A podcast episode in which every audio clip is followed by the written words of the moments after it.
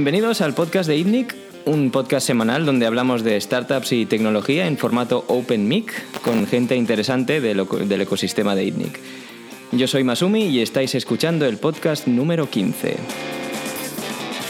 Hoy nos acompañan los habituales Bernat Ferrero, CEO de ITNIC, y Jordi Romero, CEO de Factorial. Hola, buenas, ¿qué tal? Hola, ¿qué tal, Masumi? Hola, ¿qué tal? Y tenemos como invitado especial a Ubaldo Huerta, emprendedor. Hola, Matsumi. ¿Qué tal? ¿Cómo Muy estás? bien, todo ¿Sí? bien. Bueno, más que presentarle, él, antes de empezar el programa, Bernat me ha pedido permiso para, para hablar de él porque se conoce su, su vida muy, muy, muy detalladamente, parece ser. Entonces, Bernat, ¿nos puedes explicar un poco así en plan en tercera persona para que no tenga que hablar él, de él mismo, que es más difícil? Y, y es que reconozco que me encanta explicar la vida de Ubaldo. Conoce mi vida pública y, y privada, pero no la secreta. Ah, vale, o sea, hay Bueno, tres bueno, tipos de bueno. vida. Poco a poco. Te sorprendería. No, Ubaldo, yo siempre lo presento como un eh, emprendedor, un joven emprendedor que se escapó de la Cuba pues, revolucionaria eh, a los años, no sé. Noventas. ¿qué? ¿90? Joven de joven nada, pero bueno, era joven en aquel momento. 92, sí. Eh, desarrollador, ¿no? Sí. Eh, Bueno, me hice desarrollador en Silicon Valley. Bueno, física, y, física y telecomunicaciones estudié, sí. Carreras técnicas en Cuba. sí. yo, creo que te hiciste desarrollador en tu casa, porque ya tu madre era, Sí. era desarrolladora también. Sí, ¿no? mi madre era desarrolladora, sí. Acabaste, eh, bueno, escapaste de Cuba, acabaste en San Francisco, ¿no? Y ahí viviste el ambiente eh, en auge de, de los .com, de, de Internet, los principios de Sí, Internet. el surgimiento de Internet y la Internet aquella, de aquellos años. No, no llegué a vivir el consumer web que tenemos hoy porque eso es más bien de los 2000, pero, pero sí, sí, sí, por supuesto. ¿Y dó- dónde trabajaste ahí En concretamente? muchas startups de esas que, que tenían unas valuations ridículas y que levantaban 10, 15 millones de dólares y se los fundían en nada, en un año y desaparecían como moscas. sí. En tres o cuatro. Todavía quedan de estas, ¿eh? Sí, sí, No, sí, de pero en aquella época había era una, Sí, sí. una hemorragia de, de aquellas, sí, sí, eran terribles, era tremendo, era, llegabas y, y nada, cualquiera te... Los salarios de aquella época, para que tengan idea, en, en San Francisco eran ya 100 mil dólares al año, 115, por ejemplo, eran los que pagaban a gente como yo, sin mu- mucha experiencia que ajustada por inflation ahora más o menos es lo mismo, aunque o sea, a lo mejor los salarios son de 160 por decir algo, pero, pero sea, tú na- vi- na- nada ha cambiado. Sal- saliendo de Cuba eh, y teniendo esos salarios, claro, eres como Rockefeller, ¿no? Salí de Cuba con 10 dólares, todo lo que tenía que, que pude vender lo vendí y salí con 10 dólares, sí. Ah, de Cuba en el año 92, que mi madre ganaba a lo mejor 4 o 5 dólares al mes, de su, era su salario, sí, sí. ¿Y cómo te presentas? O sea, ¿cómo llegas ahí y te presentas? ¿Soy físico? Y, o sea, ¿qué experiencia previa te habían Nada, pedido? ninguna. Ahí al final es, eh, tú vas ahí y dices que sabes hacer algo, estudias un poco, dices que, sé que programas, te prueban, como, ¿sabes? Posibilidad, hay el employment de San Francisco, California, es as is, o sea, te prueban dos meses, no, no, no das y fuera, ¿no? O sea, como, sí. Y, o sea, las- es fácil tomar riesgos, ¿no? Sobre todo en aquella época que fa- hacía falta desarrolladores, era como Claro. una industria nueva. Y tú diste. Bueno, pues no me echaban, no, no. No, Te ibas tú. no sí, me iba yo, las empresas esas fallaban. Eh, era la época que se estaba rehaciendo básicamente todo lo que es hoy el SaaS, ¿no? Pero eran todo aplicaciones a medida, ¿no? Era todo, eh, sí, corporate. eh, no, no, no, era, no, no había consumer web, no habían, los browsers no tenían esa calidad, ¿no? O sea, todos finales de los, de los 90, ¿no? ADSL eran de 2 megabits por segundo, bueno, anterior a mobile, ¿no? Todo lo que se hacía era, no sé, JB de estas, ¿no? EJB, Beans. Y yo me, me, me, me- me hacía capas de Object Relational Mapping, Layers, todo ese tipo de cosas, ¿no? Caching, Validation, Distributed Systems. Era, era un poco la... Todo el mundo hacía lo mismo, ¿no? Más o menos. Venía de ese mundo. Y entonces llegan los 2000, hay la burbuja y tú Sí. sales disparado con la burbuja, ¿no? Salgo disparado porque realmente era, era una cosa terrible. Est- Estabas en una empresa un año, fallaba, no, hacías algo que no tenía ningún interés, no, no, no, no- nunca veías el producto en manos de nadie. Y entonces me quemé y tenía dinero ahorrado.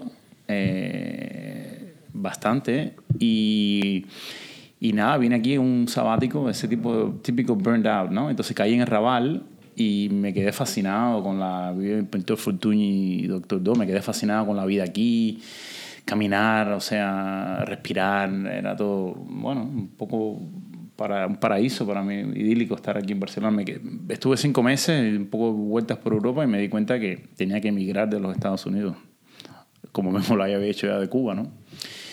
Regresé, recogí las cosas, me despedí de los amigos y vine aquí a la aventura, con el dinero ahorrado, a empezar otra vez. Bueno, muy diferente. En vez de venir con 10 dólares, bueno, pues añadirle unos más. cuantos ceros más a eso, ¿no? Sí, pero... ¿Y, y, y por qué, o sea, por qué Barcelona? O sea, ¿Viste más sitios aparte de No, no, Berlín, porque o- tenía una, una amiga que ahora es mi mujer que Ah, vale. estaba aquí, entonces no, Ah, no. por amor. Ya, sí, o bueno, sea, ya, sí, Lisette ya vivía aquí y ya había estado en Madrid, había viajado un poco por Madrid, había venido en 98.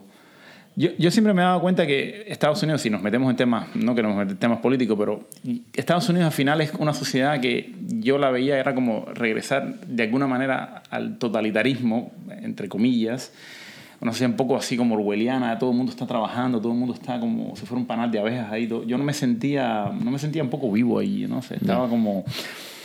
eh, obviamente es el opuesto, ¿no? Es, le- es lo opuesto al, al- al comunismo, ¿no? Pero se llega a un nivel de control al final, todo el mundo está muy, todo está muy reglamentado. Entonces llegué aquí y encontré esta, no sé, este intermedio, aquí esta sopa boba, aquí donde hay leyes, es un, un país organizado, pero a la vez con ciertos tics del tercer mundo, ¿no? Era como la- las virtudes y los defectos mezclados de los dos, de las dos cosas que había con- con- conocido yo, ¿no? Hasta ese momento. Y por eso llegué y me, me fascinó y... ¿Y, y no te dio por emprender cuando estabas en, en San Francisco? No. Porque ahí hay un caldo de cultivo. Hay un caldo de cultivo, pero en aquellos años tampoco es tan fácil. Hay que tener conexiones, hay que venir de las Ivy Leagues, hay que tener acceso a capital. O sea, el sueño americano. el sueño americano, no. Y además, encima te pagan 100 mil dólares por no tener responsabilidad asalariado. ninguna, por ser asalariado.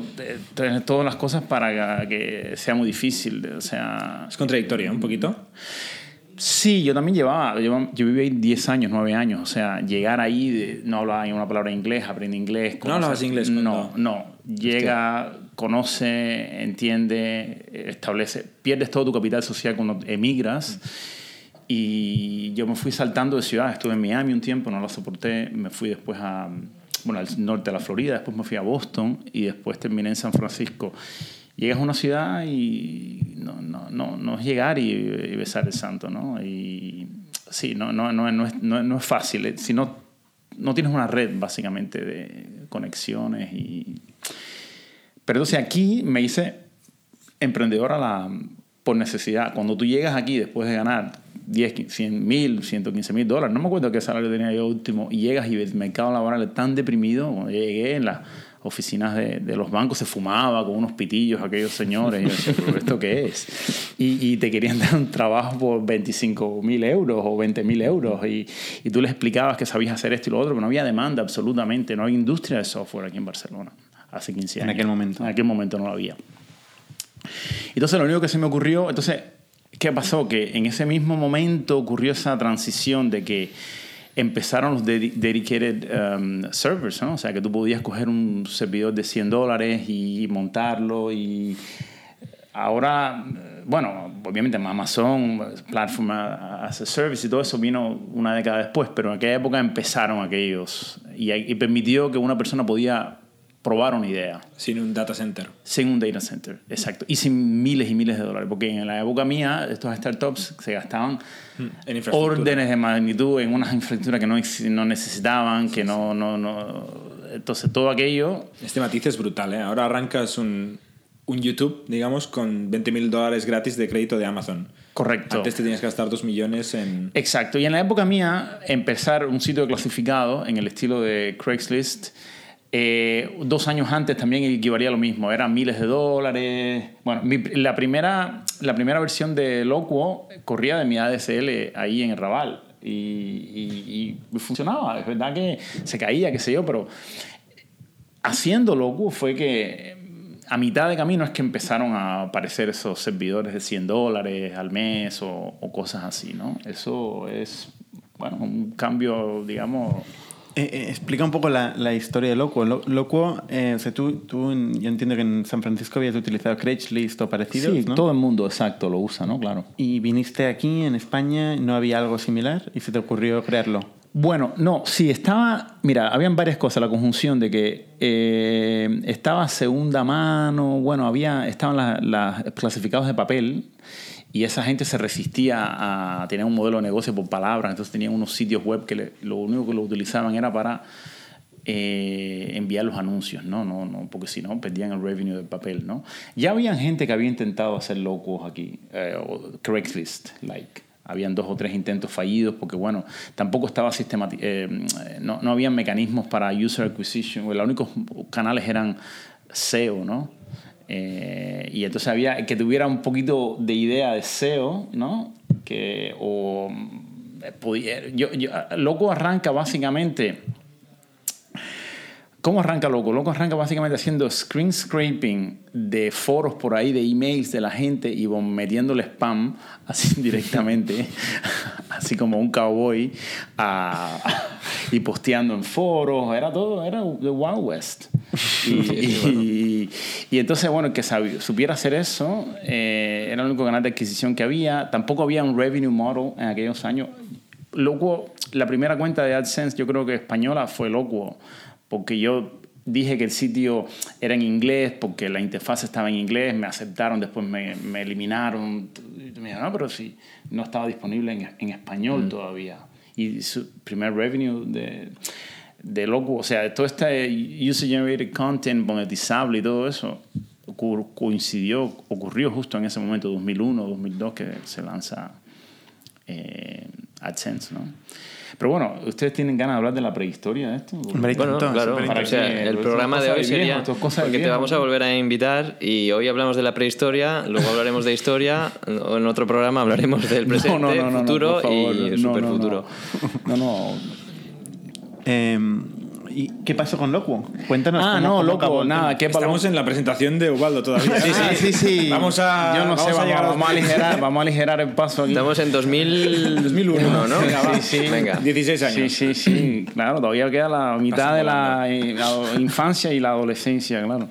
Eh, no, no, nada, loco, bueno, los competidores que tenía, bueno, nada, un poco ahí maniobrar, ¿no? Como cualquier otra empresa. Y se unieron gente, se unió de un manchón al proyecto porque me hizo una entrevista, creé un mecanismo para mm, tener moderadores en cada ciudad y hacer un revenue sharing entre, bueno, eh, abrirlo en cada una de las ciudades, creció un poco.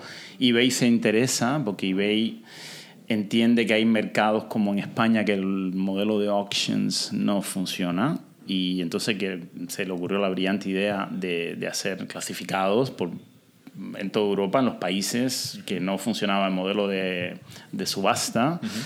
Y ya había eBay comprado en unos años antes el 25% de Craigslist a uno de los accionistas y bueno, fue una cosa muy controvertida porque, porque sí, bueno, una controversia no vale, hablar de, no vale la pena hablar de eso ahora. Pero bueno, en fin, ellos conocían el negocio, veían lo monetizable que podía ser. ¿Y en qué fase se encontraba decida- en aquella época? O sea, a nivel de, de revenue, revenue, era una, visitas... era- el revenue era una- era- no era nada, no sé, no sé 10 mil dólares al mes o algo así, 5 mil, una cosa, una cosa nada. En Luego AdSense. tampoco en AdSense, pero no tenía, cuando tenía, no tenía tampoco... Estaba muy infraexplotado.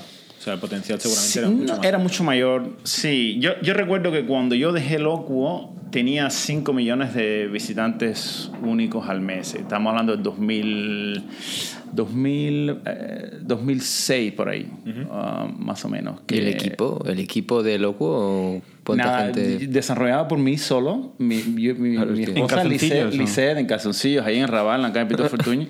eh, Lisette y yo eh, hablábamos de la estrategia, de cómo, bueno, todos lo- los sufrimientos que es hacer una cosa solo ahí. La gente dice, pero tú estás loco, pero ¿cómo tú vas a ganar dinero con eso? ¿Qué ahí sentido tiene?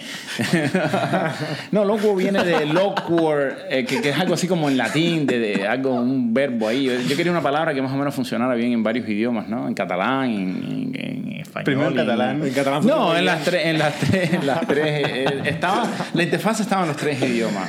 Y, y, Y pasó exacto. eBay por ahí. Y pasó eBay por ahí, los típicos M&A, hombres de negro, eh, un tal Josh Silverman, que un tipo, después nos hicimos amigos un poco así, después fue vicepresidente de American Express y presidente de Skype.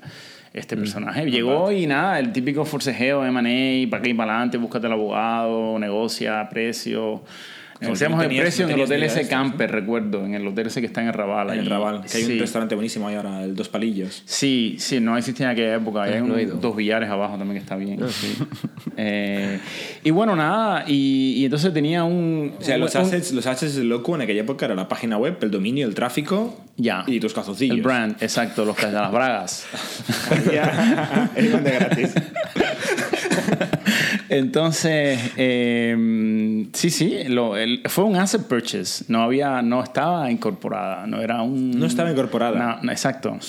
Qué fuerte, Exacto. qué fuerte. Es un asset pur- purchase agreement que se hizo. Sí, sí. Es muy común comprar asset. A veces hay una empresa y todo, pero prefieren comprar un asset para no comprar liability. Bueno, es toda una historieta. Eh, Lo que comprar un asset no y comprar el asset básicamente es comprar no había ni marca registrada por supuesto comprar un dominio un código detrás un tráfico y un no sé Sí, saber si te hacer hubieran querido, querido joder en aquel momento, lo hubieran podido hacer. ellos te amenazan siempre que tú vas a comprar algo. Oye, mira, tengo este competidor. Ya habían comprado un competidor de Locuo, se llama Intoco, que estaba en varios países. Entonces, mira, oye, o, vendes o, o competimos contigo, ¿no? Y yo, bueno, vale, vale. Y empezamos compite. comprando tu marca. no, no, comprar la marca no, porque no tiene efecto comprar una marca. Ya. Al final, tú no le puedes quitar el dominio a alguien. Bueno, por aquí hay Sí, alguna historia. Tenemos alguna experiencia. Bueno, al final aguantamos, ¿eh? En Teambox nos pasó Sí. un poquito lo mismo. Eh, no sé si te contamos esta historia en su momento, pero un canadiense nos intentó joder. Se puede decir joder, ¿no? En este Sí, podcast. sí, sí, Vale. se puede. Sí. Luego le pongo el efecto pip y Me acuerdo que cambiaron el nombre. Y cambiamos el nombre a Red Booth eh, Sí. debido a esto. Sí. Porque aunque no nos podía forzar a quitar el dominio, nos cerró la página de Facebook, nos cerró la página de Wikipedia, nos Vale. amenazaba en quitarnos el Twitter y el dominio era una constante. Lo tuvimos que mo- mover a un registro europeo, Sí. porque la marca sí que la teníamos en Europa. Sí. Entonces fue una batalla que al final eh, decidimos cambiar de nombre porque el valor de la marca no era suficiente como para Qué luchar. locura. Hizo toda esa maniobra en Estados Unidos. Y, Y se quedó con nada. Él. O sea, el tío ese se quedó con la marca, Sí. pidió más de un millón de dólares, le dijimos Sí. que ni de coña. Sí. Obviamente, le ofrecimos dinero, dinero Sí. que el tío estaría muy contento con ese dinero. Sí. Eh, y dijo que no, que más de un millón de dólares o nada, y se ha quedado sin nada, se ha quedado con la marca, porque Timox se cambió a Redbooth, Timox ya nadie lo usa, Sí. eh, pero ahí está él con su marca. Se Tiene quedó un blog ahí como mínimo. con las ganas. Tiene una página, es un, Vende es un producto que calzoncillos. fracasó, o sea, fue una historia de, de fracaso detrás fracaso y bueno. Mm, Mal, mala experiencia con las marcas, pero al final estoy de acuerdo, ¿eh? Sirven de poco las marcas. Te joden un poquito, pero no cambia nada. Vale. Pero bueno, Bueno, entonces, eh, Después de eBay. siguiendo con la, la historia, eh, después de eBay Viene el señor de ahí- negro. Vale, vale. Entonces eBay, eBay me, me, me compra el- los assets eh, por una cantidad... no, no, no vale la pena hablar de eso, pero bueno, también me dijeron que no debería, que no debería hablar de eso como parte del agreement y yo lo he respetado, no tiene sentido, pero bueno, una cantidad para mí más que aceptable. Eh, es compraron en ese momento eh, los equivalentes a Loco en Reino Unido, en Alemania y, y ya, y en España, ¿no? que son los países que tienen mucha población, y en, en Francia también. Eh, entonces, eh, en otros países, bueno, decidieron hacer, hicieron una marca que se llama Kijiji. Al final, todo ese modelo de, de clasificados fracasó porque no es el billion dollar mm, company que ellos creían que iban a poder crear, ¿no? pero bueno, ahí está Wallapop y compañía siguiendo más o menos el, el mismo tesoro, ¿no? Sí, sí, Es otro el estilo, clasifi- pero al final- clasificados al final es una cosa que es inherente. Sí, el mercado casi que, secundario. yo me imagino que de los sumerios, ¿no? De momento que tú tienes trade, tienes que necesitas Sí, sí. hacer advertising. Quiero vendo esto, vendo lo otro y compro lo otro. Entonces, Eh, Al final acabó un poco como un poco hookers eh, classified, ¿no? O sea, había mucho En sexo. loco, sí. Y en general este tipo de clasificados. En este tipo de clasificados hay de todo, o sea, esto es pre-reputation systems, ¿no? O sea, y pre, pre O sea, había fraude. la identidad, sí, claro.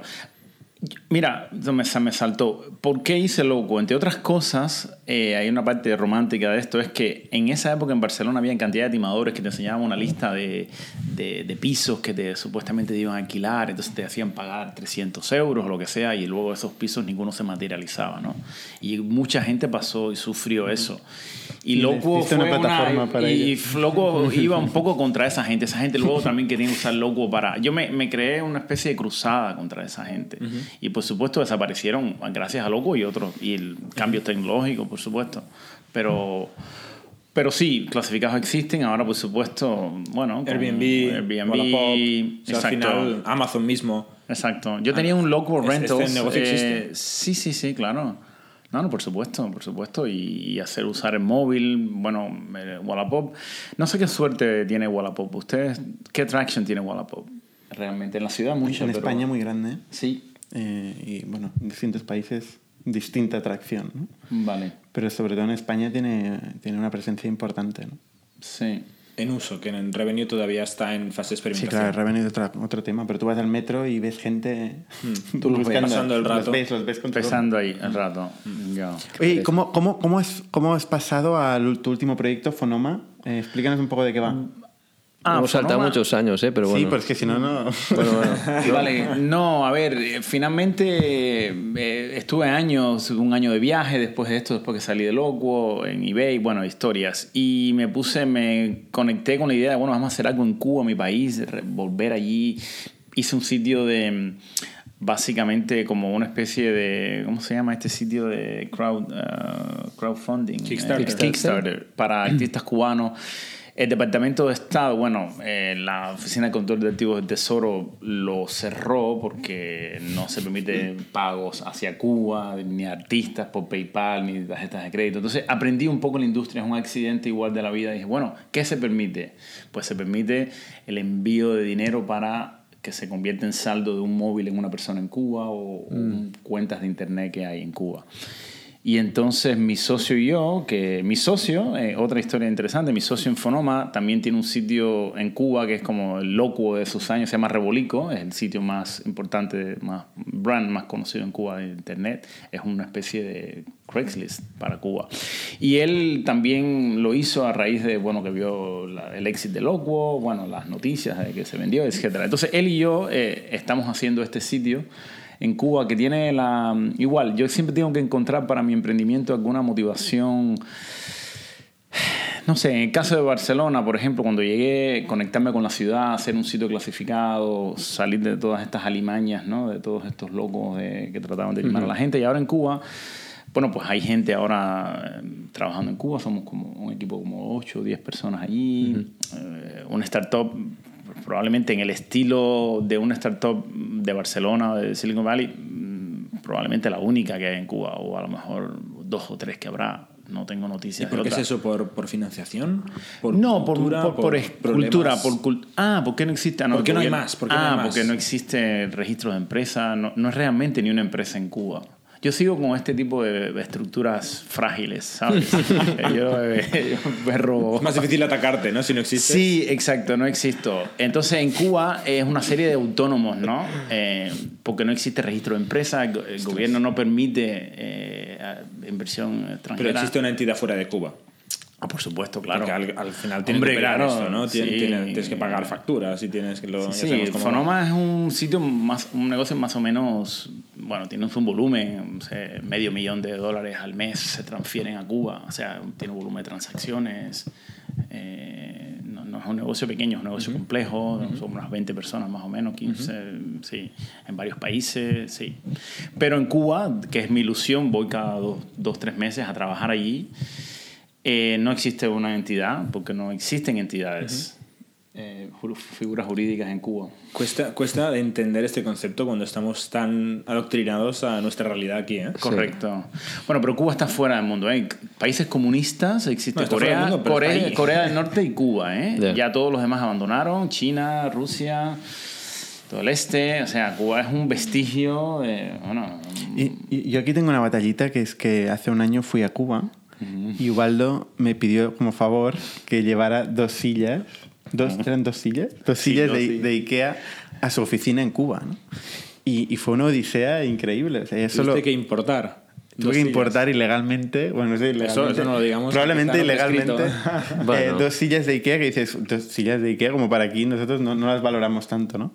Y pa- para, para cruzar el aeropuerto ya fue un drama, ¿no? Tuve que sobornar a varias gente porque te decían esto qué es, esto qué es, no te, no te lo dejan pasar. Pero lo mejor fue cuando llegué a la oficina y, y la recepción que tuvieron las sillas por parte de los trabajadores de Ubaldo ahí de, de, de Fonoma, Fonoma, ¿no? sí. O sea, aquí tú traes dos sillas y las dejas ahí para que alguien las monte y, bueno, la pasan gente ni con látigo Oye, las va a montar en la vida. Nos hemos mudado y bueno. Sí, sí. Sí, sí, pues ahí no, ahí al contrario, todo el mundo se levantó, una ilusión increíble, todos no tenían colaborando. no, hombre, tenían sillas de la señorita Pepins ahí. Y, y todos ahí montando las sillas y tal. Y dices, unas sillas de Ikea. No, no eran nada de porque que- no lo han visto y, y- y conocen de Ikea y están locos por ver unas instrucciones y coger una llave Allen y armarla. Pero Es una experiencia casi única allí.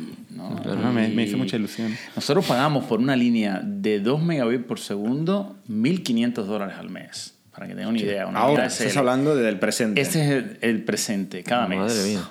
Y, y eso es como un gran privilegio. Ahí no abres el catálogo de Ikea, casi. No existe, no existe nada, no existe importación privada. Bueno, es que para ¿Y no tenéis este internet está limitado? No, ¿O tiene no, libre no, acceso? no. Muy- algunos sitios de periódicos, pero bueno, se puede usar un VPN, no, no está sea, tenéis un legislado como en. China que, que un VPN es ilegal. Bueno, al menos no está claro que sea ilegal usar una VPN. Como no te pueden encontrar, no pasa nada. No, bueno, ahí sí te puede encontrar. El gobierno conoce, sabe, sabe quién soy yo, sabe quién es mi socio. Es tolerado como realmente. Es como un ensayo también, ¿no? Para ver, bueno, el Fo- Fonoma. Tampoco somos inofensivos, creamos empleo allí. El país también está en transformación, o sea, eh, es un, es un periodo incierto ahí, ¿no? Estamos y llevando una cultura, o sea, una empresa que funciona como cualquier otra, con Slack, con GitHub, con, no sé, gastamos miles de dólares en SaaS cada mes, en los mismos procesos que tendrías aquí, el mismo proceso de hiring, ¿no? con eh, exámenes, reviews. El- un poco trasplantar una cultura allí, pero claro, en una sola empresa, en un país de 11 millones de personas. ¿Cómo es la gestión del equipo en remoto? Un equipo en Cuba, tu socio por ahí perdido también, tú aquí en Barcelona. Sí, el tema en Cuba no hay una estructura, hay un- una persona que más o menos funge como CTO, un muchacho que es genial, eh, matemático, sí, eh, sí, pero no. A ver, el tipo de empresa que somos nosotros, que somos remota, ¿no? de que todo el mundo es trabajador remoto, requiere un tipo de persona que le guste trabajar en horarios irregulares, en bursts, ¿no? En, que no puedes exigirle inmediatamente, bueno, tienes que estar allí para hacer esto, sino que quiere trabajar en, en su tiempo, ¿no? Congestionarse su tiempo. En el caso de Cuba no funciona así, porque en el caso de Cuba no hay internet en las casas, no hay internet en ninguna. Entonces ellos van allí y si hay una especie de empresa como cualquier otra, sin un CEO, CEO ahí, ¿no? CEO ahí. Nada, mi socio y yo hacemos de, CEO remotamente casi todo por Slack. Slack nos ha salvado, evidentemente. Slack, Slack nos permite transparentar todas las conversaciones que hay, eh, mezclar todo lo que todo el mundo sepa lo que está pasando en marketing, en retention, en acquisition, que la gente entienda trabajos con personas externas, que la gente sepa lo que está pasando en desarrollo, que vamos a Product Board, vemos los features, vemos los bugs, todos los errores de runtime también están ahí. Support, el equipo de support son cuatro personas en Ecuador, personas en Córdoba, personas en mm, Cádiz. eh, y entonces, bueno, Slack es igual, eh, eh, vo- volvemos a lo mismo, ¿no? Slack yo creo que me ha permitido a mí poder hacer una, hacer una empresa remota, con que todo el mundo está deslocalizado. Y yo creo que si no existiera una cosa como Slack y el uso que le damos a Slack, todas las integraciones y todo lo que hacemos, nos costaría mucho trabajo. Y podemos tener una empresa así sin un edil en Cuba. Eh, Slack patrocina este episodio. Sí, pasaremos la factura. Eh, oye, una cosa, Waldo. ah, Nos has hablado de la fundación de varias empresas, Sí. eh, e incluso de una adquisición, pero no nos has hablado de rondas de inversión, VCs. Cuéntanos un poquito. Bueno, Básicamente, yo, claro, Fonoma, de, Loco se hizo uh, self-funded, ¿no? Eh, Con mis ahorros. Eso ha quedado claro, sí. Eso ha quedado claro. Y, y entonces después, todo lo demás que he hecho ha sido igual. O sea, para lo bien y para mal, ¿no? Cosas que he intentado hacer que han fallado, pero que he empezado yo el desarrollo. Una cosa que era un sitio hiperlocal, se más caro, no funcionó. Este sitio de, de crowdfunding también self-funded y este también. Fonoma se hizo la inversión total, no llega ni a 100 mil dólares, o sea, no sé, 70, 80, ni- ya, ya está afortunadamente recuper- recuperada. Eh, sí, es que yo pongo labor ahí. Yo, eh, cada cual, yo creo que tiene que hacer lo que sabe, ¿no? Si yo tuviera que pasar mi tiempo haciendo rondas de inversión, hablando con empleados de estos fondos que representan, bueno, estar el día entero en este corporate world, yo estaría loco. Eso no es la, la manera que quiero vivir mi vida y no es las habilidades que tengo no son esas. Yo pre- prefiero poner, hacer algo con mis manos, disfrutar el, escribir el software, eh, que pase tiempo, aunque pase un año o dos, lento, da igual. No necesito vivir en los tiempos del venture capital cycle. Yo prefiero eh, eso, yo creo que eso va según la persona, ¿no? Tú tienes que saber qué es lo que tú sabes hacer, qué es lo que... Tener, también tuve éxito haciéndolo, entonces creo que es posible porque lo he visto en- en- con la experiencia de Locuo. Luego se hizo igual, con 100 mil dólares quizás. Eran los ahorros que tenía viniendo de Silicon Valley. Al final necesitas capital igual, pero necesitas el tiempo, el- la frugalidad, bueno, la- el ahorro, ¿no? El no gastar mucho dinero, eh, vivir ahí, en, caso loco, ¿no? En, en el caso de, de Fonoma, un poco distinto, ¿no? Porque ya estoy en otra situación económica. Pero yo creo que uno tiene que conocerse a sí mismo. Si yo viviera ahora mismo con inversores y me sentiría de nuevo sin libertad, eh, sin la sensación de responderle a alguien, yo creo que eso está bien. Y Yo no creo que hay un- una cosa mejor que otra, sino cada cual tiene que jugar en el terreno que sepa y que esté más capacitado para, para hacerlo. ¿Crees que alguno de tus negocios, eh, si te hubieras unido a un socio con muchísimo capital, ¿no? un VC, por ejemplo, hubiera tenido la oportunidad de crecer y en lugar de venderse a eBay, ser eBay, por ejemplo, por poner un ejemplo un poco ridículo, ¿eh? pero... Probablemente yo también le vendí un local rentals que iba como un tiro, que era como una especie de Airbnb, como... Seguro, seguro, eh, puede ser. Eh, pero bueno, después, ¿y después qué? Después que imagínate que te pasas años de tu vida trabajando ahí en esa locura y después ¡pah! te quedas con 20 millones de dólares y... No está, putada. claro que, no está claro que eso, no, no está claro que eso sea... eh, no, no, está claro que voy a hacer, me voy a hacer feliz con 20 millones de dólares. Eh, no está claro. Puedes crear una gran infelicidad también. Y, o sea, la, la felicidad no es algo que tú tener 20 millones de dólares en el banco y en ese momento va a empezar la felicidad. La felicidad es eh, trayecto ahí. Poco suena un poco wishy-washy todo esto, pero No, lo, no. cre- lo creo de verdad. Con, con, Pero no, no con- va de felicidad al final. eh, O sea, la felicidad es paralelo. Cada uno consigue la felicidad Correcto. como puede, como quiere, ¿no? Pero, eh, pero oportunidad de negocio, ¿no? La, la, la ambición de, de pensar, quizá yo pudiera haber hecho esto si tuviera los recursos. Esto... Pero, No pero, pero ¿para qué? ¿Con qué finalidad? Yo lo que quiero es estar haciendo algo que, que me satisfaga. Y, y cierto, con dinero eh, es probable que podía construir, llegar al potencial, ¿no? Pero si soy feliz haciendo algo de tamaño mediano, construyéndolo con mis manos, y no metiéndome en el embolado de buscar inversores, de, de, de construir este muñecón y después que muñecón, y vende el muñecón y El el muñecón. dinero y ¿para qué? Totalmente. Al final es lo que tú dices, ¿eh? Eh, depende mucho de la persona. También añadiría que depende del mercado, ¿eh? porque depende en qué mercado te metas, si hay mucha competencia y tal, pues probablemente te va a empujar a hacer un otro nivel de inversiones, ¿no? Sí, que no sea viable el modelo de bootstrapping, que el mercado va tan rápido, hay tanta interés en el mercado que, que no puedes básicamente hacerlo. Pero eso no es, no- no es el caso de Fonoma, ¿no? Sí, Fonoma es un cuarto o quinto competidor en ese mercado, más o menos. ¿Y cuál, es Eh, el, cuál es el futuro de Fonoma? Eso es igual, eh, forma, forma parte de mis esquemas. El futuro es, no lo sé, de momento crecemos, mm, profitable, ganamos dinero, pasamos bien, hacemos algo en Cuba, no hacemos algo por nuestro país. Y, eso es lo para mí esencial. ¿Qué es lo que está haciendo hoy Fonoma? El futuro me da igual. En el futuro estaré en, en un cementerio. Bueno, pues muy bien. Eh, en otro podcast seguiremos hablando más del futuro, porque seguro que se han quedado mil cosas por hablar. Eh, hasta aquí nuestro podcast número 15. Gracias, Ubaldo, por estar con nosotros. Bernat y Jordi, por acompañarnos. Muchas gracias, Masumi. Y recordad que nos podéis seguir por Twitter, Facebook y YouTube. Suscribíos también a nuestra newsletter semanal en itnic.net. Hasta la próxima.